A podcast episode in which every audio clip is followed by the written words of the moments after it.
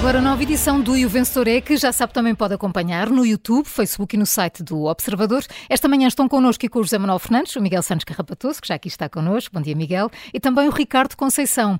Carla, esta manhã falamos do combate ao racismo e xenofobia, mas começamos por dar nota às notas do ensino secundário. Aparentemente está fechada a questão dos exames no, no final do secundário e também as opiniões divergentes entre o Ministro da Educação e a Ministra do Ensino Superior. Quer isto dizer, Miguel, uh, que está tudo bem quando acaba bem?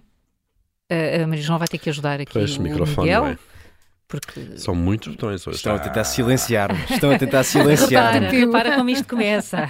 Estão a tentar silenciar-me. Uh, Está resolvido. Está, o- e aparentemente aquela- reinou o bom senso, porque a primeira perspectiva que existia, a perspectiva que existia, aliás, era que os exames do ensino superior acabassem. Foi pelo menos isso Do ensino que. secundário. Sim. De acesso ao ensino superior, exatamente, exames feitos no ensino secundário para Sim. acesso ao ensino superior e para certificação também da conclusão do ensino secundário.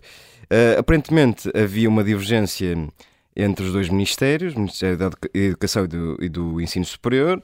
Havia pelo menos a, a tentação de acabar com, com os exames para certificação do ensino superior, portanto, ou seja, quem concluísse, o, quem não quisesse aceder ao, ao ensino superior estava dispensado de fazer os exames eh, nacionais.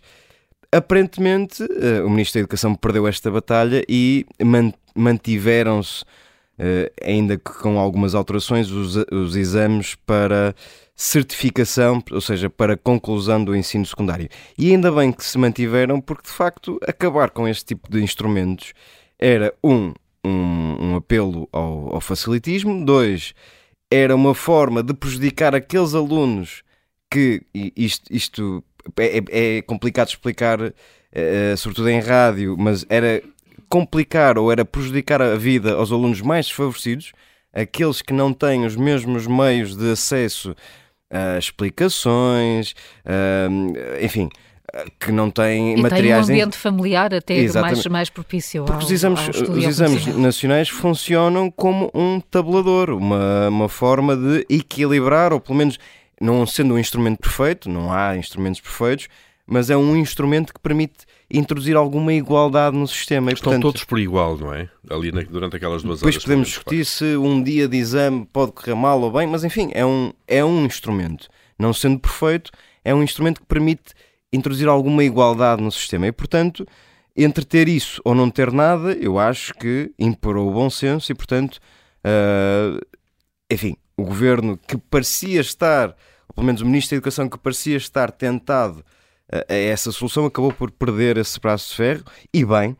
E, portanto, a- ainda que não tenha uma opinião muito fechada sobre se este modelo é o melhor ou, ou, ou não do que é melhor ou não do que o que existia anteriormente, pelo menos conseguiu eh, garantir-se que existia hum, este instrumento do, do- do que, é o, que é o exame nacional. E, portanto, eh, enfim, não sendo. hum, infelizmente teve de existir, ou tiveram de existir as notícias sobre o alegado desentendimento entre Ministro da Educação e Ministra do Ensino Superior para que se chegasse a esse, desfecho. Ainda assim, eh, é melhor isto do que nada e, portanto, eh, houve pelo menos margem para não se cometer um erro que a meu ver, seria um erro muito grave, que era acabar com, com o Exame Nacional. Uh, José Manuel, tens-te manifestado sempre muito sobre a importância uh, dos, dos exames nacionais, até para se poder ter um retrato mais uh, claro e mais fiel daquilo que são os conhecimentos e as aprendizagens dos alunos. Uh, portanto, preparas-te para dar uma nota positiva neste caso? José Manuel?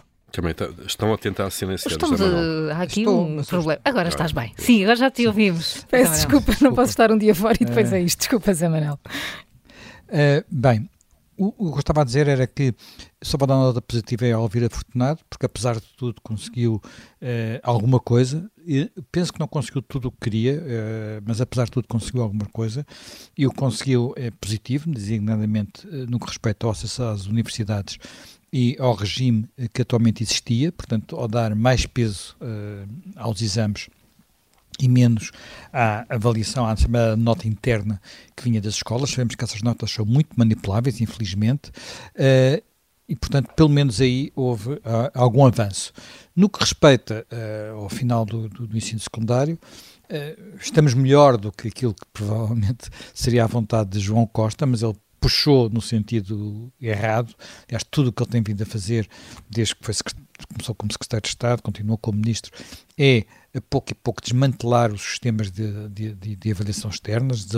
Desapareceram exames no quarto e no, e no sexto ano. Uh, perderam importância os exames no nono ano, foram introduzidas provas da frição sem pés nem cabeça, como acabamos de ter de resto a, a, o comprovativo definitivo disso com, uh, digamos, aquilo que é um recorde mundial, que é o único país do mundo onde os alunos aprenderam mais durante o confinamento do que uh, quando iam às aulas. Uh, o que, de certa forma, é um atestado, se fosse verdade, infelizmente uhum. não é, se fosse verdade, seria um atestado de incompetência total do Ministério da Educação. Mas, uh, para além disso, aquilo que me parece aqui relevante é que, nós, é, é que, apesar de tudo, vamos ficar com a necessidade de menos exames do que aqueles que eram necessários antes. Antes eram precisos 4, agora só são precisos 3, com menos peso. Antes pesavam 30%, agora só pesam 25%. Portanto, apesar de tudo, ele levou um bocadinho a água ao seu moinho e, portanto, para ele tem que ir uma nota negativa. Eu vou dar uh, João Costa uma nota negativa, vou hum. dar um 6 e vou dar nota positiva a Elvira Fortunato, que puxou, digamos por assim dizer, a carroça para o lado certo, apesar de ontem na Comissão de Empresa terem dito que não havia divergência nenhuma, mas isto nem era a ideia de um, nem era a ideia do outro, houve uma espécie de solução salomónica, uh, mas, apesar de tudo, foi uma solução salomónica melhor do que se temia e isso deve ser ouvir a Fortunato e para isso, para ela, vai um 14. Um 14 entre o 14 e o 16, Miguel, uh, atribuis nota aqui? Sim, também dou um 14 a Elvira Fortunato e também acrescento, não dando nota necessariamente a João Costa, acrescento que, que é o Ministro da Educação, quer dizer, está a perder as batalhas contra os sindicatos, está cada vez mais autorizado na praça pública e agora aparentemente também perde este, este braço de ferro dentro do próprio governo, portanto. Uh, não sei, João Costa não é um ministro propriamente em, em grande saúde neste momento. Ainda assim, uh, nota para Elvira Fortunato, uma nota positiva, 14, por ter vencido este braço de ferro com o tal bom senso de que falavas eh, no início. Ora, ontem eh, Marcelo Rebelo de Sousa foi uh, o Olhão, uh, Ricardo, e depois das imagens que vimos este fim de semana da agressão a um imigrante, uh, foi importante este gesto do Presidente se encontrar com, com esse homem, com esse jovem? Eu estou aqui dividido, então. por isso tenho duas notas, uma positiva e uma negativa para o Presidente da República, que esteve bem, acho que esteve bem enquanto chefe de Estado ao afirmar uh, que, e fisicamente, ao estar ao lado daquele rapaz, uh, fisicamente que o país e os portugueses não se identificam com aquele ato cobarde, um ato bárbaro, vil, um, esteve bem nos alertas em relação às derivas xenófobas e racistas que por aí andam, nós temos de ter uh, tolerância zero em relação a este tipo de atitude, só que esta moeda tem um outro lado, porque o Presidente esteve numa escola em Olhão, no contacto com os jovens, e numa reportagem uh, na TVI uh, podemos ver uma, uma rapariga a dizer olhos nos olhos uh, de Marcelo, uma aluna, a dizer qualquer coisa como isto. O senhor fala muito bem, faz muito bem falar do tema, mas não apresenta uma única solução. Ora, Marcelo faz parte deste sistema um, que nunca uh, se alarmou com as dezenas ou centenas de Odmiras que temos uh, em todo o país, uh, sobretudo no centro de Lisboa. Aquilo que aconteceu em Olhão não pode ser dissociado daquilo que aconteceu na Moraria, naquela tragédia que aconteceu na Moraria, no centro da, da cidade.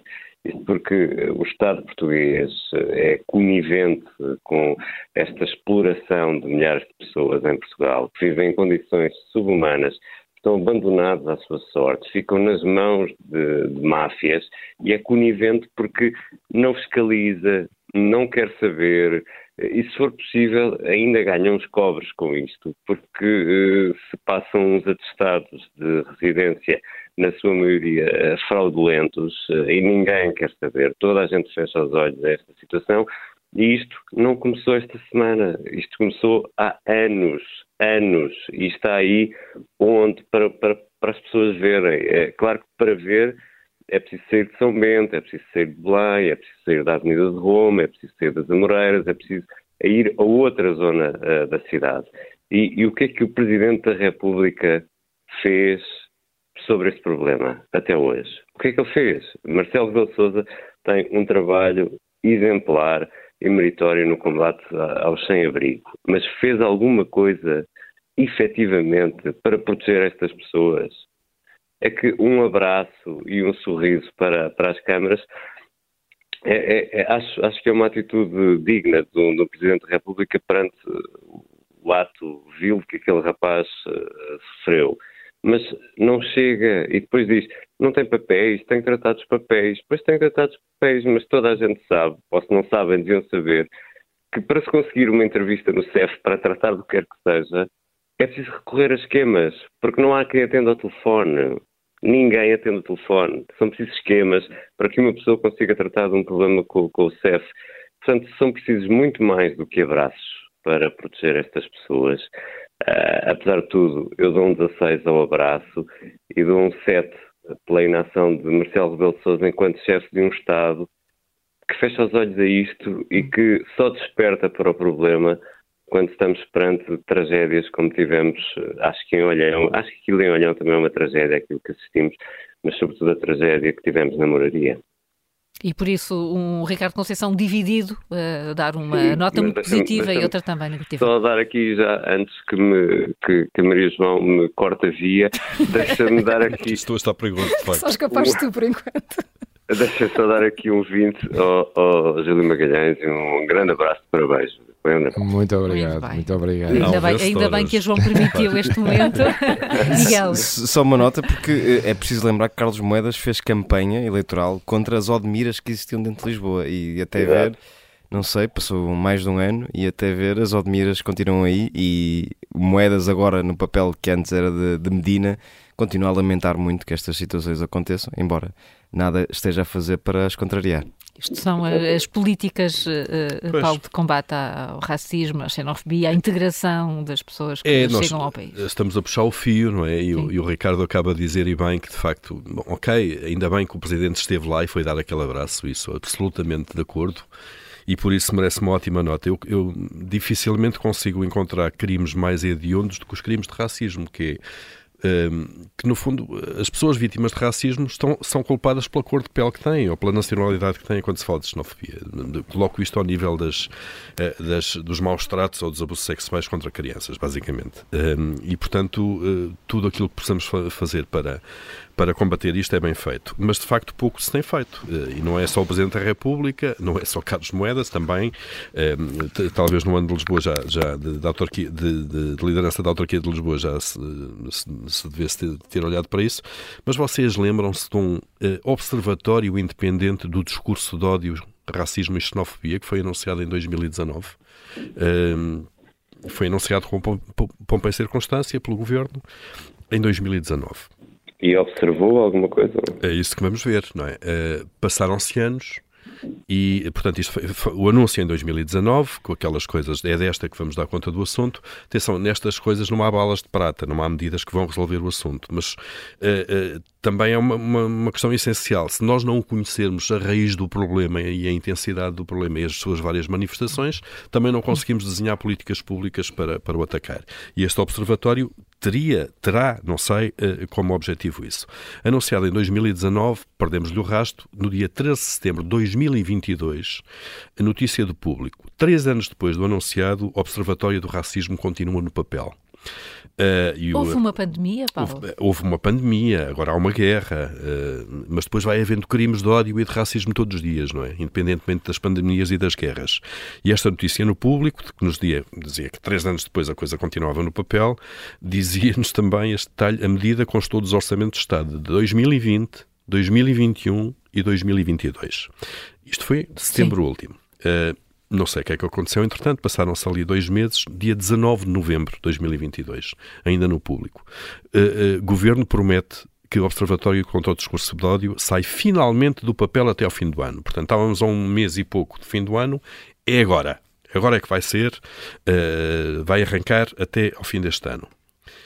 o público voltava à carga do, três semanas depois, 7 de dezembro de 2022, mesmo ali a três semanas, à beira do Natal, três semanas de fim do ano, Observatório do Racismo criado por protocolo dentro de dias. Ana Catarina Mendes respondia ao público que a sua criação está apenas dependente da aprovação do Conselho de Ministros, o que deverá acontecer, cita-se, até ao fim do ano. Estávamos ali há alguns dias. Aconteceu alguma coisa? Não. No Parlamento, dia 18 de janeiro, portanto há menos de um mês, três semanas, Ana Catarina Mendes, a mesma, Governo avança na constituição do Observatório do Racismo nos próximos dias. Portanto, aquilo que foi atrasado durante três anos que em setembro ia ser criado até ao fim do ano, que em dezembro e novembro ia ser criado nos próximos dias, até ao fim do ano também, já passou para 2023 e continua-se a anunciar uh, para os próximos dias. E estamos aqui nesta fase ainda de um protocolo. O que é que é o arrancar com o Observatório? É fazer um protocolo com uma universidade para a criação deste Observatório contra o Racismo. Uh, e, portanto, estamos aqui a falar de um papel estamos, uh, uh, que vai dar início depois a um grupo de trabalho, a uma coisa qualquer, que vai, de facto, criar o observatório com uma universidade. E uma é, task force, E uma task force, e demoramos mais, agora quase quatro anos, três anos e tal, uh, com isto. Portanto, não me venham falar de políticas, preocupações muito fortes uh, com o racismo, a preocupação é legítima, mas depois as políticas públicas simplesmente não funcionam. E nós temos que começar a olhar cada pedra que vamos levantando, uh, lá por baixo está uma medida que foi anunciada há não sei quantos anos com pouca circunstância e que simplesmente não foi posta em prática. A incapacidade de execução uh, e de organização uh, do governo e da administração pública neste momento é zero. E isto é mais uh, um exemplo. Portanto, deixem-se lá de discursos bonitos, deixem-se de preocupações que são legítimas, obviamente, mas façam é qualquer coisa.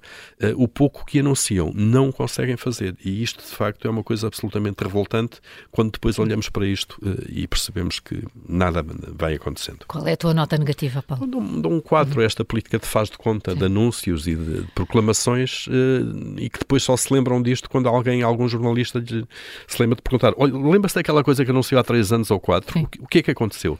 Ninguém. Eu às vezes pergunto: o que é que se faz naqueles gabinetes? Porque isto acontece todos os dias. E por isso o teu, o teu 4 eh, para iniciativas que não passam do papel, uh, Júlio. Uh, vais ter tão pouco tempo e queres falar da Rússia e da Ucrânia.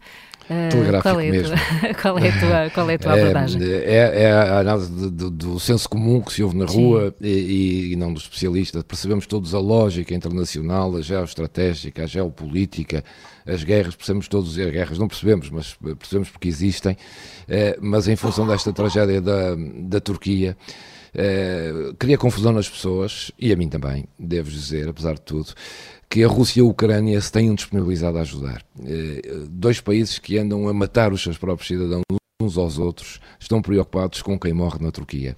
Eh, não faz, eh, faz sentido ajudarem, fazia sentido também, era antes eh, de se preocuparem também muito com os outros, para verem o que é que eles estão, os próprios estão a fazer aos seus próprios povos, neste caso os russos aos ucranianos e vice-versa, porque numa guerra, como se sabe, depois não há vencidos nem vencedores, mas o senso comum estranha isto, como é que dois países que andam a matar, andam-se a matar uns aos outros, apressam-se rapidamente a oferecer ajuda para salvarem vidas humanas na Turquia. É bom que o façam, era bom que percebessem eh, que deviam tratar do que é deles também e não estão a fazer do que é deles e do que é do mundo inteiro, neste caso. Eh, portanto, vai claramente um 4. Um 4, esta reflexão do aniversariante Júlio Magalhães no final de O Vencedor é. Até amanhã.